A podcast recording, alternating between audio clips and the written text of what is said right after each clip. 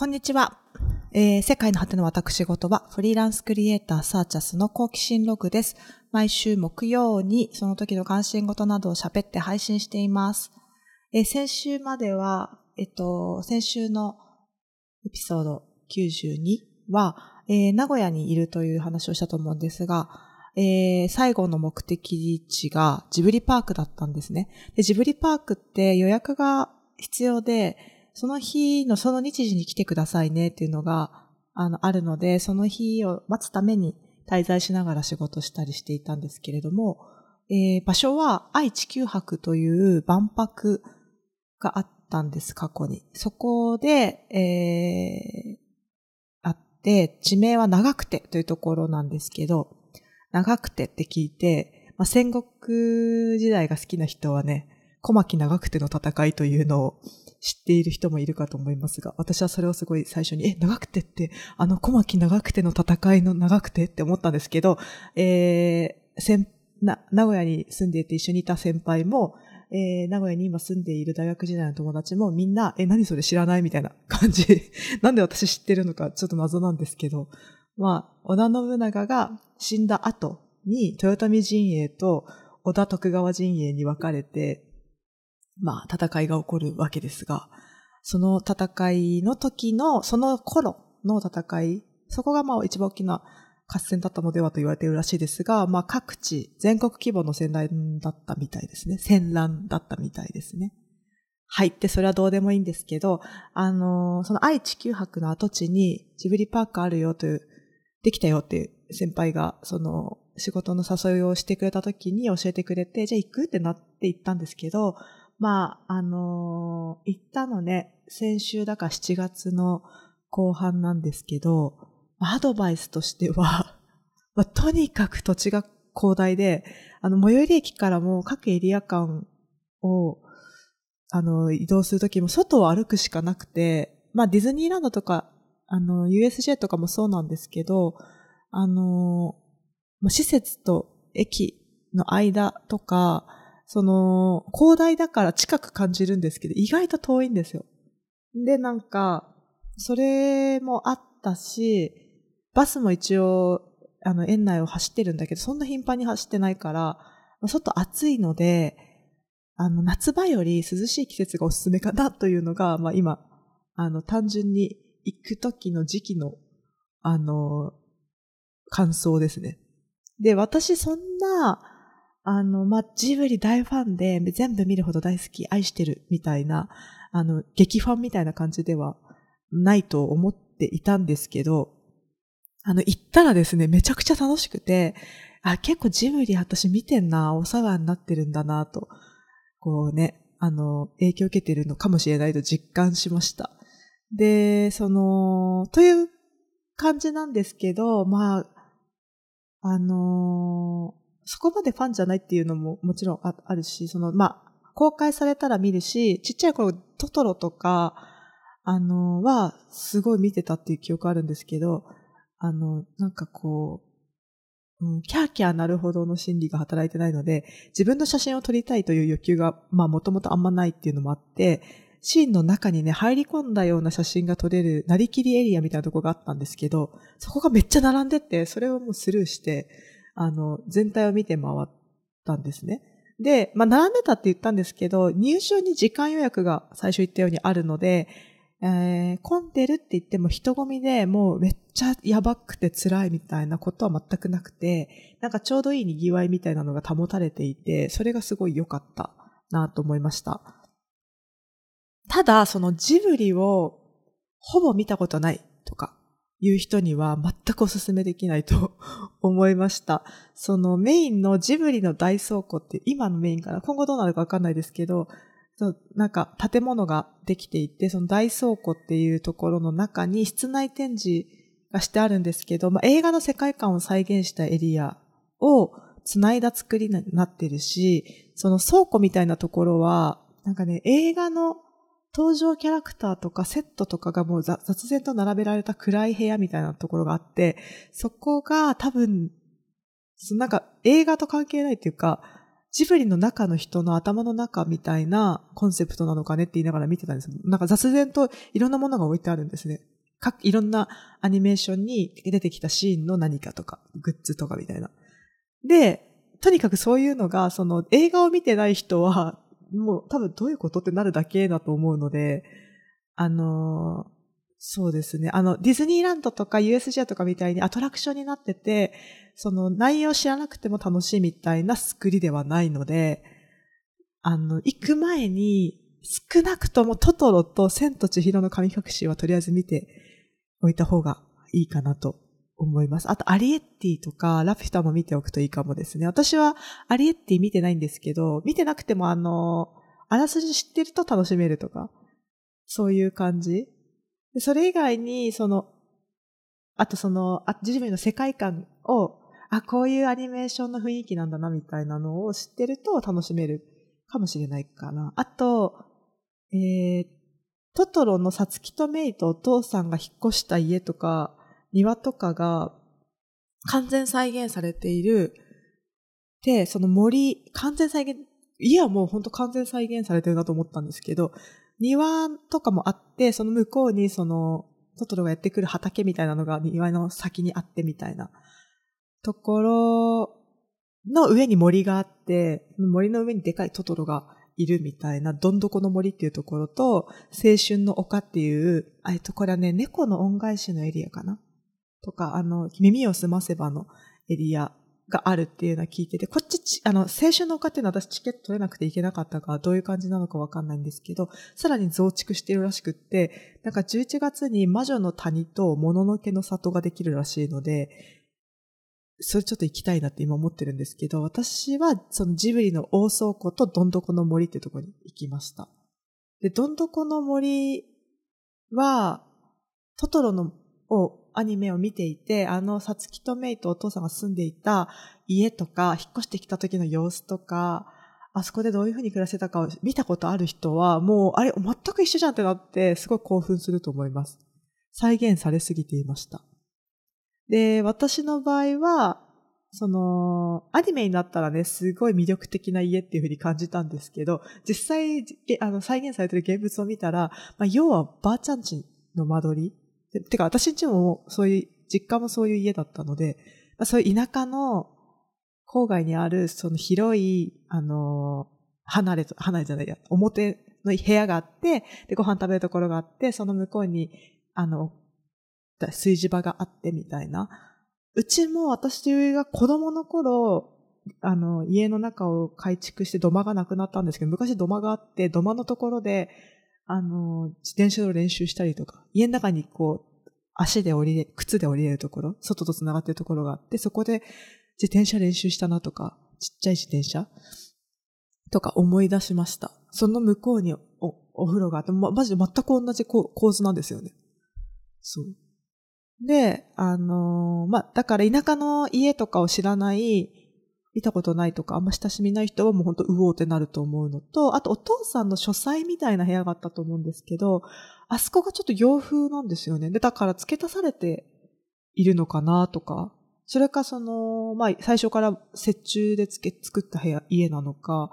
あの、外からトトロの家、あ、トトロじゃないや、サツキとメイの家を、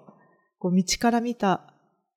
景色ってアニメのシーンの中でもあったと思うけど、その時に一番最初に見えている白い、ちょっと三角屋根の部分みたいなところがお父さんの書斎なんですけど、そこはちょっとやっぱ田舎の家とは少し雰囲気が違っているかもとは思いました。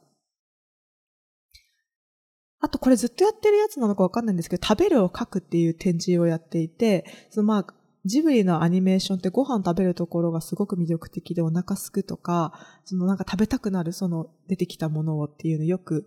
言われてると思うんですけど、そのシーンの書き方とか、その指示のラフスケッチがブワーって展示されてて、それが私やっぱ絵を描くので、あの、面白すぎて、まあ、緻密ですね。コマで何コマ先はこういう、何コマ先でここに来てるように、ここを繋いでくださいとか、あの、書いてあったりとか、あとその色数をすごい絞って塗ってるっていうのが書いてあって、少なく2色から4色の範囲で色を、その食べ物の色を塗り分けてるって書いてあって、あ、そんなもんなのか、意外とね、なんか、その、美味しそうに見えるために、こう、複雑な色使いをしてるわけではなくて、逆に、こう、端的に描く方が、こう、伝わるのかなとか、そういうことをを勉強になりました、すっごく。マジですっごく勉強になって面白かったです。で、そのジブリの大倉庫の中に映画館、オリオン座っていう映画館みたいなところ、まあ映画、映画っていうか、上映されるようになってて、で、そこで短編アニメーションを毎回見られるようになってるらしくて、入り口のところでチケットもらえるんですけど、あの、宿探しっていうアニメーションやってて、これすっごく面白かったです。全部人の声で音をつけてるみたいで、アニメーションもなんか、あのね、魔女の宅急便の、えー、キキが途中で出会う絵描きの女の人みたいな女の人が、こう旅行、旅行じゃないか。家を出て、外に出て、旅に出ていくところをいろんな音とか、その風景とかと一緒に描いてるやつなんですけど、も面白かったですね。全部人の声で、ああいう風に音をつけてるということで、一番最後に出てきたのは、矢野明子さんとタモリさんが声の音を、いろんな声を出して音をつけてるっていうので、メインの名前が出てたんですけど、なんか国立小坂からっていうアニメーションもその手法だったって、あの最初の方で言ってた気がします。知らなかったです。ということでですね、映画熱が、あの、先週高まってたっていうのもあって、映画見たいななんかとか思って、そしたら、その、そのうち見なきゃと思ってずっとほったらかしてた、スイングキッズっていう映画がネットフリックスで7月いっぱいまでって書いてあったんで、これも今見るかと思って、多分アマゾンプライムとか他のところではまだや、あの、配信されると思うんですけど、まあ、ネットフリックスが7月末ですっていう通知をしているので、まあ、見るかということで、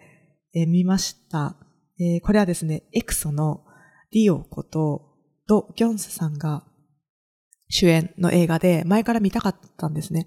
で、えー、その彼の役の名前がロギースなんですけど、ロギスなんですけれども、あの、創作ミュージカルでロギースっていうのがもともとあるらしくって、韓国で。それが下地というか、まあ、それの映画化になっているみたいです。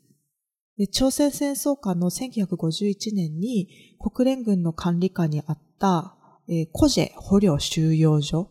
が舞台のお話で、まあ、実際にですね、収容所で撮られた覆面で、あの、性別もわからない捕虜たちが踊っている写真があるらしくって、それがモチーフっていうか、まあ、発想の元になって作られたミュージカルみたいですね。で、ミュージカルについてはちょっと詳しく知らないので、どういういきさつだったかわかんないいので、もしかしたら映画と違うかもしれないので、この先は映画の話になるんですけれども、あのー、アメリカ人の所長が、あの、収容所のイメージアップのために、黒人の歌詞官で、ジャクソンっていう人がいるんですね。で、彼が、その、ダンスがもともとしていたっていうことで、あの、タップダンスチームを作らせる。捕虜たちのタップダンスチームを作らせるっていうことが、を指示して、それが軸になったお話でした。で、このコジェ捕虜収容所っていうところが、まあ、コジェっていう、つく通り、コジェ島っていう、あの、韓国にある島にあったらしいんですけど、あの、北朝鮮の朝鮮人民軍15万人と、中国人民義勇軍2万人で、およそ17万人ですね、が収容されていたらしいんですけれども、まあ、この背景からもわかる通り、捕虜の間で、あの、共産主義か資本主義かっ、とか、まあ、もともとその北朝鮮の朝鮮人民軍の人もいたり、中国人民義勇軍で、まあ、一応そのそっちえー、共産主義陣営の人たちが捕まってるんだけど、資本主義にこう、くるっとなっちゃう人たちも、そのアメリカの収容所なので、なったりとかして、その分断がすごい起こってたらしくって、で、まあ、一般の韓国人のその辺にいた人たちも、もう捕虜として連れてこられたりしちゃってるらしくって、なんか、まあ結構中がごちゃごちゃして、その暴動とか殺戮もすごいあったっていう歴史があるらしくって、まあ、それが背景としてストーリーとも絡み合って結構描かれてるんですね。で、このパッドキャストの、えー、エピソード89で紹介したヤン・ヨンヒさんの撮ったドキュメンタリーとか、その著書にもありましたけど、朝鮮半島って二つのイデオロギー、まあ二つだけかかわからないんですけど、まあ分断されているのは今も続いているじゃないですか。で、そのきっかけがその土地に暮らしていた人たちの意思じゃなくて、まあ外から侵攻してきた大国同士の、まあ先導が由来で、まあ結局戦争になっちゃったし、あの、中の人たちも分断されてしまったっていう事実とか、その対立した構造とかを、その、まあ、そうなっちゃってるのもその人たちのせいだし、それを利用して、それを使って得している人たちがいるっていう現実が、まあ、現状あって、その、このイデオロギーっていうのはなんか、うん、今ちょっとこう自分がこう、よく、うん、見てしまううん、主題みたいなものになってるのかもしれないなと思いながら見てたんですけど、あの、まあ、生きていく上でそのベースにもなるじゃないですか。どんな考えで、政治思想って、えー、まあ、今の国、地球上の人間の中のルールの中ではどんなルールに自分が属しているかみたいな話になってくると思うので、あの、お互いの考えを認め合えない。あの人自分と違うことを考えているっていうのが対立の理由になってってて、で、それが苦しさの理由でもあるっていうのを、あの、見つめるっていうのがなかなか難しいのかなとか思って、その自分と違う考えの人に出会った時に、あ、あの人自分と違う考えなんだって理解しようとするよりも先に、その考え自体が間違っていて、なくなれば、その対立もなくなるっていう方向の方に人は、その共振しやすいのかもしれないなと、そっちの方が簡単って思っちゃう。自分の考えを変えるより、あの、自分と違うものを排除していく方が、あの、後から、簡単というか、良くなるって感じやすいのかなとか思いました。その、あまり詳しく知らずに見たんですけど、あの、こういうバックグラウンドが、その、まあそのイデオロギー同士のぶつかり合いとか、人がその相手のことを理解して、えー、しようとするよりも排除しようとしてしまうみたいな、あの行動みたいなのが、その煮詰まってるような場所だったのかなというふうに、個人の不良収容所の様子を見ていると見えました。で、実際この収容所での理念のぶつかり合いが、あの、朝鮮戦争を象徴しているっていうような見方をしている人もいるというのを、後から調べてみました。で、なんか捕虜の間でもね、そうやって対立があるし、捕虜間でも、その、えー、共産主義に、えー、を信じ、信じていてとか、自分のものに、もととして捉えていて、あの、アメリカとかの資本主義で、の上で、こう、良しとされているものは良くないみたいな考え方になっている人もいるし、あの、その、そう、そうじゃなくて韓国にただただ住んでいて、どっちでもないみたいな人もいるし、あの、アメリカとの交流の中でもアメリカ、資本主義の方がいいっていう方向に頭がいっている人もいるしで、まあその、うん、対立してますよね、まず捕虜の。同じ韓国に住んでた人との間にも対立があるし、で、そこを、その、その、収容所を管理しているアメリカ軍の中でも白人と黒人で差別が明確にある。そのジャクソンっていうのは黒人の兵士で、あの、そのタップダンスチームを作ら、作りたかったわけじゃなくて、まあダンスはしたかったんだと思うんですけど、やりたくてやらせてくださいみたいな感じじゃなくて、お前やれよみたいな感じで、都合がいいからやれよみたいな感じで、まあやらされるみたいな感じだし、そのジャクソンがそれを受け入れるのも、まあ、あの自分がこの上司の言うことを聞か聞くことで、えー、将来自分の都合がいい方向に、都合がいい方向というか、軍の中でやりたいことをやりたいようにやるためにその言うことを聞くしかないみたいな構造があるんですね。だし、で、白人、それも、あの、あるし、白人同士の間でもそのポジションによってどのポジションにいるかで待遇とか考え方とかに違いが見えるように作られていました。で、表面的にはね、同じ、結局そのアメリカ軍だから、同じ軍の中のメンバーだから、表面的に同じイデオロギーを持って動いているようにくくられている集団でも、まあ、こうやって細かく見ていくと、どれも、まあ、一枚岩ではなくて、かなり混沌とした状況だったんだろうなって、まあ、今もそその一面あると思うんですけど、ことがわかりますね。そういうことがわかる、こう、明確、明示されているような、えー、ストーリーになってました。で、その中で、ダンスを通じて、その、みんな違うものを見て集まった人たちでダンスを始めるんだけど、あの、イデオロギーとかを超えた友情が芽生えていくっていう。でそういうところに人がその一緒に行動して気持ちを通じ合わせた時の幸せさとか、その相手を受け入れるような気持ちみたいなのが対立を乗り越える力になるのではっていうような、まあ、問いかけになっている部分が、こう願いみたいなのも込められた映画なのかなと思いました。で、ドギョンスさんはエクソというアイドルグループに所属してるんですけれども、K-POP グループですね。あの、坊主にして、で、この映画に参加するために、まあ、あの、坊主なんです。丸坊主なんですね。で、あの、アイドルってそんな、みんな髪の毛こう、かっこいい形にして、あの、色、カラーを入れて、まあ、綺麗にして、小綺麗にしていて、その坊主の人ってあんまりいないじゃないですか。でも、その、そういうふうにしたっていうところもあるし、その役がぴったりで、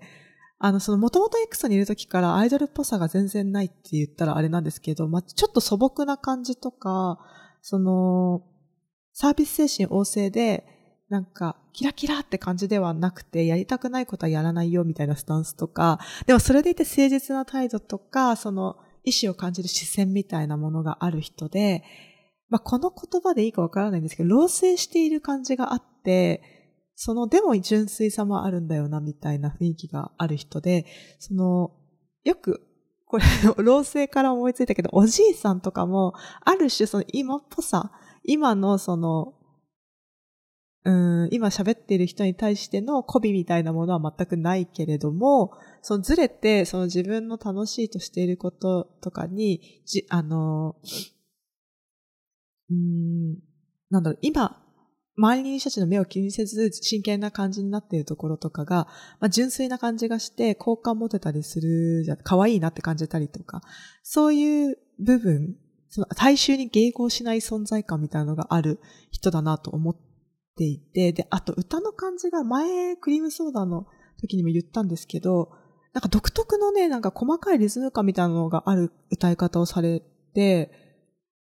ピタッとこう合うと、合うんだけど、少しなんかこう、自分なりの何かがあるだろうな、みたいな、不思議な節回しみたいなのがある人で、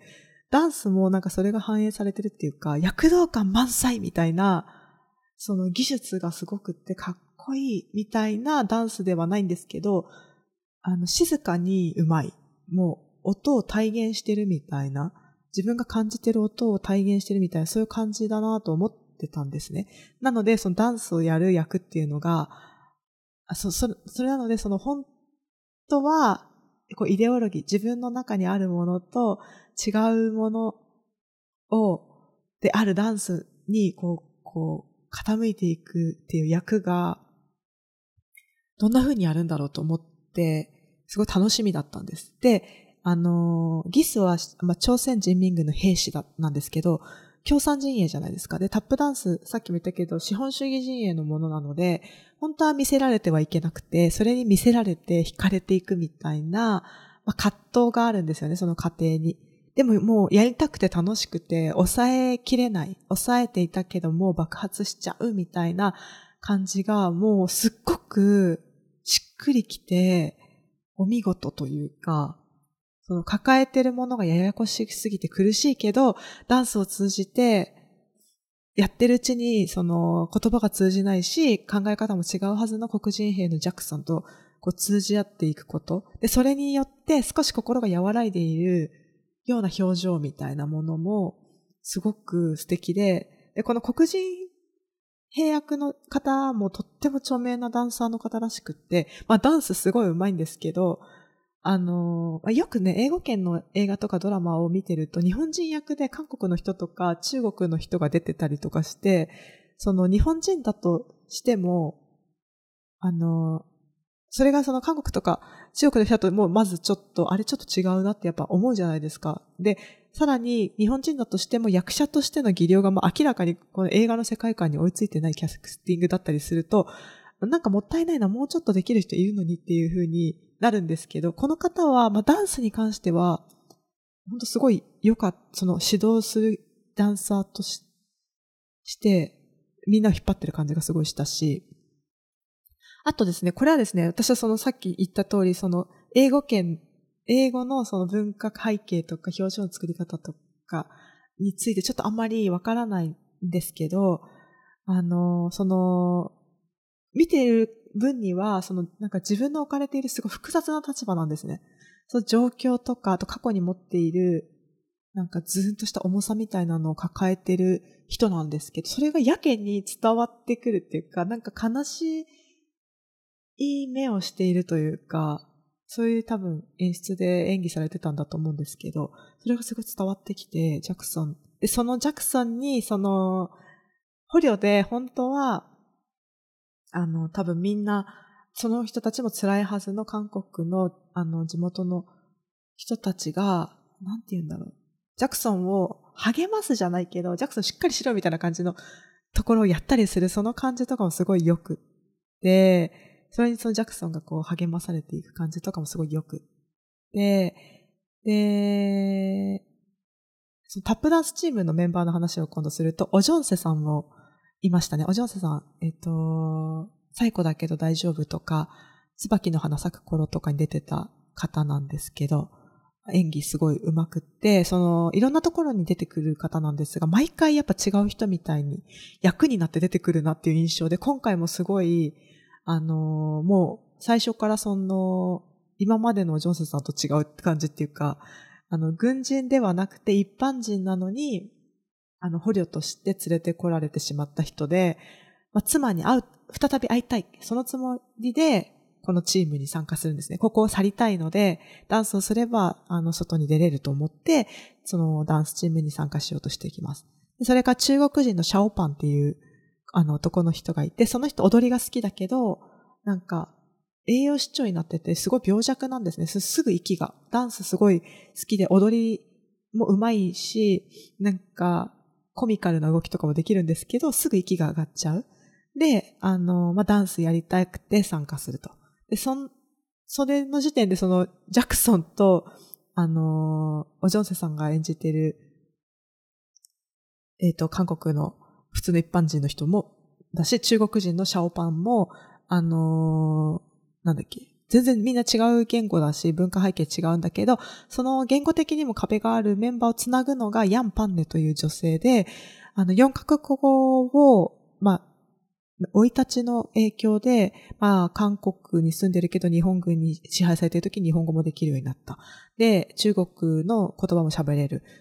で、英語もなんか喋れるんですね。なんか、理由を言ってたけど、ちょっと今思い出せないけど、この時に英語も覚えた、この時に中国語も覚えたみたいな感じで4カ国語を話せる女性で、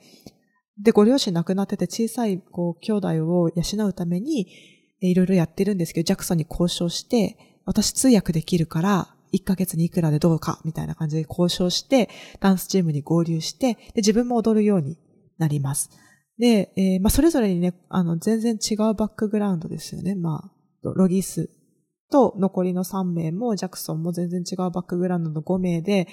あの、一緒に練習するんですけど、まあ、ダンスをするうちにですね、友情がやっぱり芽生えていくし、やっぱみんなこう熱狂していくんですよ、ダンスすることに。そんな感じなんだけど、そこはすごい青春っぽい感じなんだけど、外はイデオロギーによる対立で、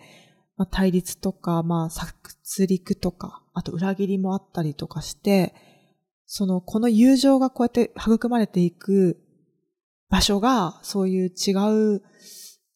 も、ものすごく混沌とした状態であるところの対比がすごく辛くて、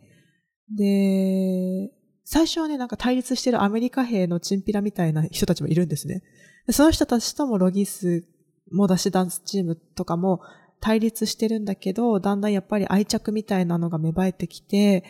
あのー、なんだろう、その殺戮とか対立が起こった時にお互い敵陣営なんだけど、なんとか助けようという仕草を見せたりとかですね。あの、自分のことも守りながら相手のことを守りたいみたいなことが見えたりとかです、してくるような。まあ、大体戦争の映画だとそういうところ、やっぱり大事、大事というか、見、見、見えるとこなんですけど、で、この話って所長がイメージアップのためにこのチームを作ったことが展開していくんですけど、この所長っていうのが、今の世界情勢とか日本国内だけの情勢を見ていても、まあ、パターンになってしまっている良くない形の象徴って感じがするというか、まあ、要するに所長って目打ってるってことは、まあ、そこの代表というか取締りをしている人なんですけど、その場の決定権を持っているんだけど、そこをね、良くしようとか、そこにいる人たちの待遇や状況を改善するにはどうするのが良いかっていうことを行動の基準にしていないんですよね。良くしたいところはそこじゃないっていう人が上に立ちやすい構造になってしまっているっていうのが、もうここでも見えて、で本当は志があったけど、そういう、その場をこう良くしたいと思って、えー、来たのか、か、そこまで行く間に、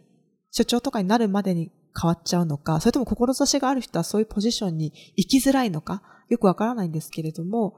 あの、この所長の仕草は差別とか権力の構造をすごい表しているなと感じました。あの自分より下に思っていてもね、なんかね、こ、こいつのこ、明らかにこう、うーん、なんて言うんだろう、下に思ってるな、みたいな、下に見てるな、みたいな時でも、自分に都合がいい行動してる間は優しく対応してるんですよ。でも、自分に不利益を起こしたりとか、気に入らないことをされたら、もう一気にあぺちゃんこにしちゃうし、その、自分的には茶化してるみたいな振る舞いが、相手をどれだけ不快にするかっていうのを、考えようともしてないな、みたいな素振りが見えたり、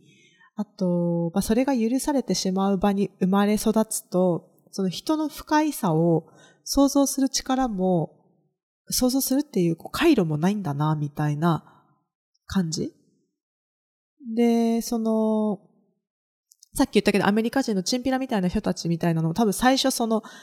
あの、なんだ、アジア人とか黒人のことを馬鹿にしてもいいと思って、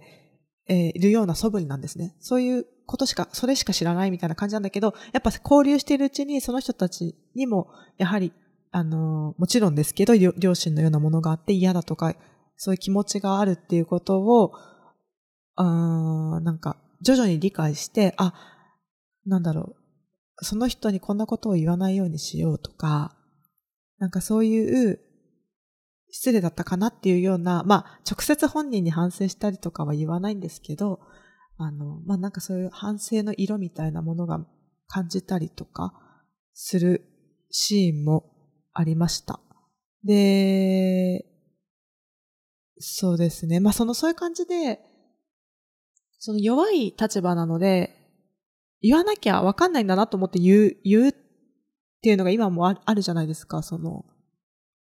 うん、フェミニズムとかの活動もそうだし、ミート運動とかもそうだけど、まあ、言わないと気づいてもらえないと思って言うんだけど、言い始めると、その、その訴えが弱いと今度不利益だから、まあ流されちゃうし、その言われてる方は不利益だから流されちゃうし、それだ、このぐらいの強さではダメなんだと思って強い態度で訴えると、なぜかブチ切れるっていう、ブチ切れてコテンパンにしようとしてくるっていう、みたいなのが、まあここでもあって、なんか感触みたいなものを起こされて、そうするとやっぱ力がある人がそうなっちゃうと、あの、以下のものがもうすべて従うしかないみたいな感じになっちゃって、あの、本当はね、なんか多分、その、感触を起こして、もう全部どうにかしろみたいに言ってる人たちの言ってること間違ってるなって思ってる人がその人の下にいたとしても、あの、訴えてる人たちの方についちゃうと自分にも不利益があるから、もうしょうがないみたいな感じになっちゃう構造みたいなのを考えたりとかしちゃって、うわーってなって、なんか嫌でしたね。で、この録音してる現在も、まあテレビとかネットとかでも、もう、うーん、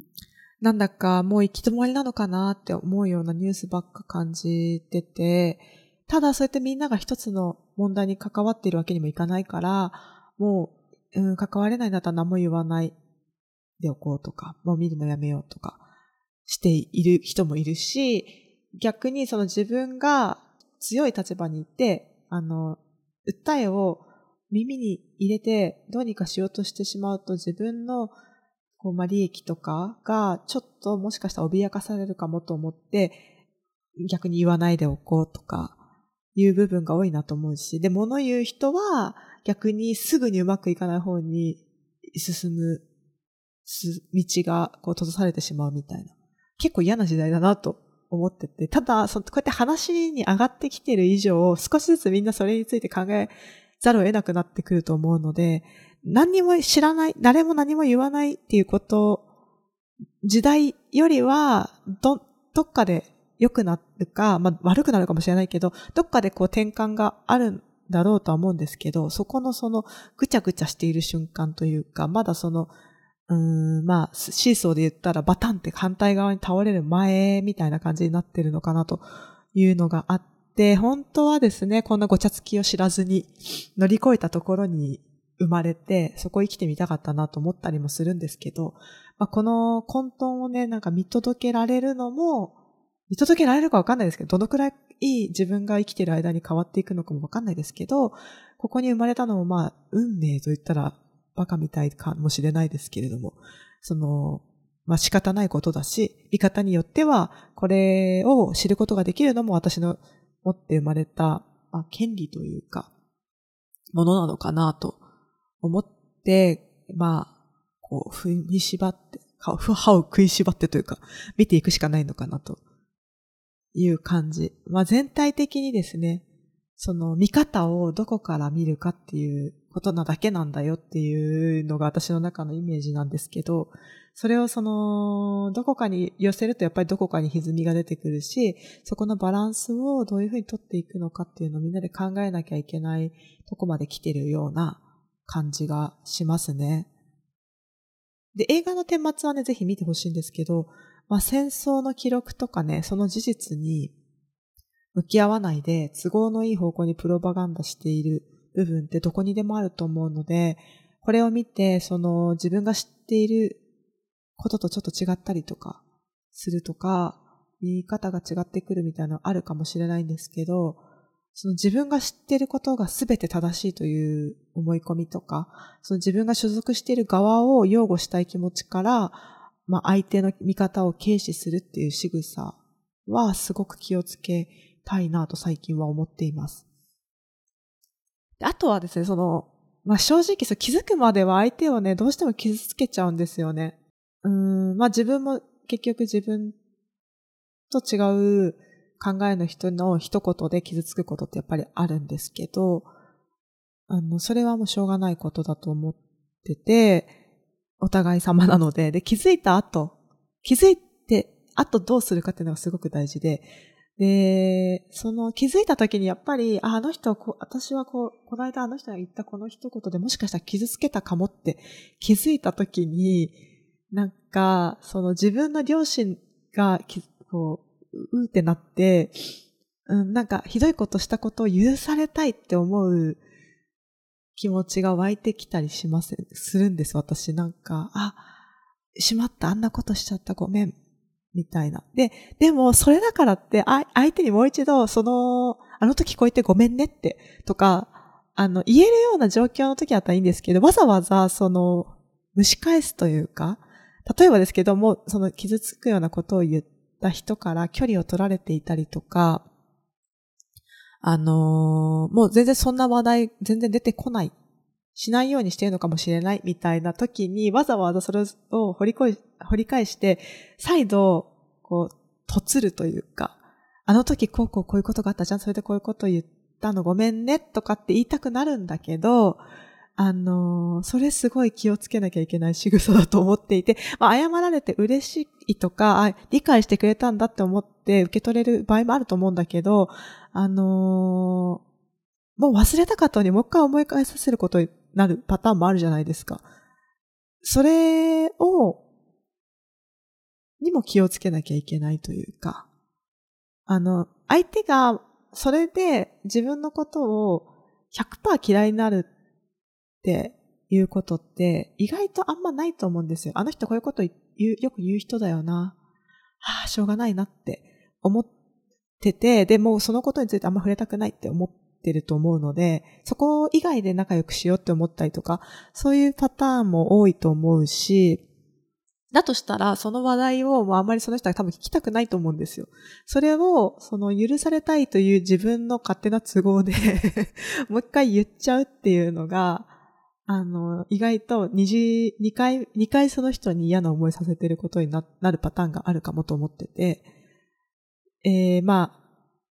そこは忘れる、捨てる。あの、許されようと思う気持ちは捨てる。過去に自分がしてしまったことについてはもう認めるしかなくて、で、傷つけてしまったっていう事実と、まあ、今後は同じことをしないようにしようっていう気持ちを持って生きる。それしかできることないんだな。それが、まあ、償いというか、こう、自分ができることの一つなのかなと思うようになりました。まあ、お互い様なんでね。あの、自分があ、言ってしまったって思った気持ちは相手のいいよいいよっていうのに、あの、助けてもらおうとしちゃダメだな、みたいな 感じ。そう、あの、話の流れでそうなったならいいんですよ。でもわざわざ言って言うことじゃないじゃないですか。っていうことをすごい、あの、思ったっていう話なんです。そういうことを思いました。ちょっと話がめちゃくちゃ逸れちゃいましたけど、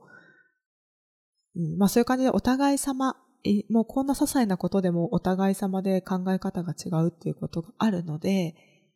それでわざわざさ、ここ、殺し合いになったり、戦争して、